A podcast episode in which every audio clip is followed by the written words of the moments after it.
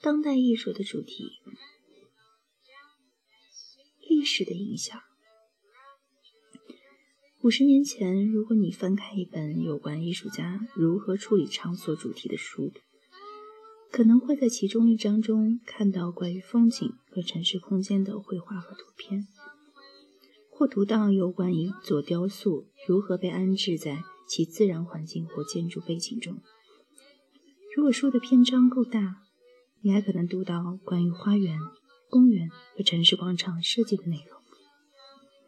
今天，艺术对场所主题的处理远远超过了绘画、摄影和雕塑这类传统媒介。以场所为主题的当代艺术，选用创作材料和风格五花八门，其艺术目标也是形形色色。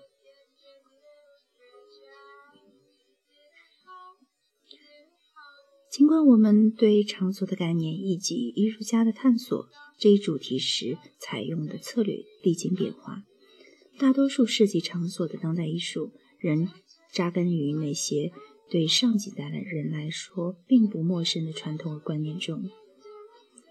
对于艺术初学者来说，风景画一直是十分重要的。每个成长于西方文化中的成年人都熟悉风景画是什么样子。过去几世纪里生产的风景画数量庞大。许多职业和业余艺术家仍然钟情于风景的描绘。西方风景画的传统可追溯到两千多年前的那些罗马人的别墅里的表现自然风光的墙画上。然而，这一主题后来在欧洲逐渐失宠，直到16世纪才又得以复兴，并进而演变为一个独立的创作类型。相比较而言，中国的风景画自十世纪以来一直保持着旺盛的生命力。在中国，大型风景画的传统被称为山水画。到了十九世纪，欧洲的现实主义和印象派画家在抵制玄学派历史画的同时，大大提升了风景和城市景观题材的地位。实际上，现代主义运动初期的许多伟大成就，就是在风景画上取得的。美国的风景画也同样盛行于兴盛于一十九世纪，其领导者是哈德孙哈德逊画派和一批表现美国西部开发的艺术家们。风景作为绘画主题，在欧美贯穿了整个二十世纪，在先锋派艺术中。它成为探索形式问题和表达个人情感和想象力的途径。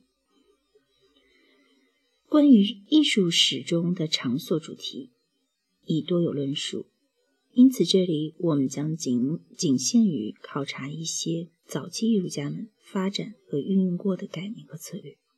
他们重新出现在当代艺术中，他们重新出现在当代艺术中时，已发生了新的变异。多数场所存在于空间中。一个真实的场所所存在于空，一个真实的场所存在于空间中。空间是日常体验中的三维场域，但是一位创作中的艺术家有多种表现或融入空间主题的手段可供选择。即使对于使用三维媒介的艺术家来说，没有哪一个单一的表现。或操纵空间的手段是占支配地位的。空间可以是写实主义风格的，空间也可以是扁平的。空间的大小变化可以通过对平面的折叠式处理而表现。空间和实体可以互相转化，达到虚实契合，如以立体主义雕塑为基础的处理手法。一个场所的空间也可和录像、幻灯和光投影相互结合，各种声音和气味也能融入并弥漫于整个空间。借助二维媒介创作的艺术家们表现场所空间的方式十分广泛，从制造视觉错觉，包括照相写实主义、魔幻现实主义和自然写实主义。到图表示技法，如艺术家采用建筑蓝图的例子；再到抽象派中常见的扁平式或折叠式的空间处理手法，不一而足。每个文化都发明了自己表现空间的典型艺术手法，并对之加以熟练运用。十五世纪到十九世纪晚期，约五百年的时间里，在平面上创作的西方视觉艺术家们，通过运用传统线性透视和大气透视手法来描绘物理空间，最终成像显示的是静止的观察者。从某一特定视点看到的场景，线性透视和大气透视体系仍然是许多艺术表征场所的坚固支柱。例如，大多数摄影设备采用的是以线性透视为原则的为原线性透视原则为基础的镜头系统。探索超现实美学趣味的当代艺术家们，在创造高度性感化的形象。科幻图像或电脑游戏图像时，常常依赖三维技术的成功幻想与难以置信的表面表表现对象之间的对比，来加强作品的美学冲击力。整个二十世纪里，层出不穷的另类空间体系吸引了许多二维媒介的视觉艺术家。有两种策略对当代艺术家来说尤其重要。第一种。是在一件作品中对空间进行分隔式表现，和对单一整体空间的描绘相反的是，空间分隔法 表现了多重空间的共存或同一空间的多重视角。例如，凯利·詹姆斯·马杰尔绘制了芝芝加哥住房新建方案的系列图。这些作品的构图融合了写实风格的图像、平面形态、装饰性图案和拼贴画元素。生于埃塞俄比亚的艺术家朱莉·梅瑞图，把从机场规划图、气象图、体育场座次排列表、新旧楼房的建筑示意图。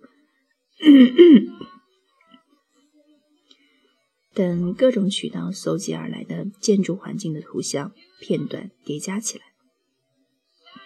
梅尔图用彩色铅笔和多层墨水，在建筑师专用的牛皮纸或聚酯薄膜纸上创作，建构也解构了一种以视觉密集和暴露万象为特点的城市空间。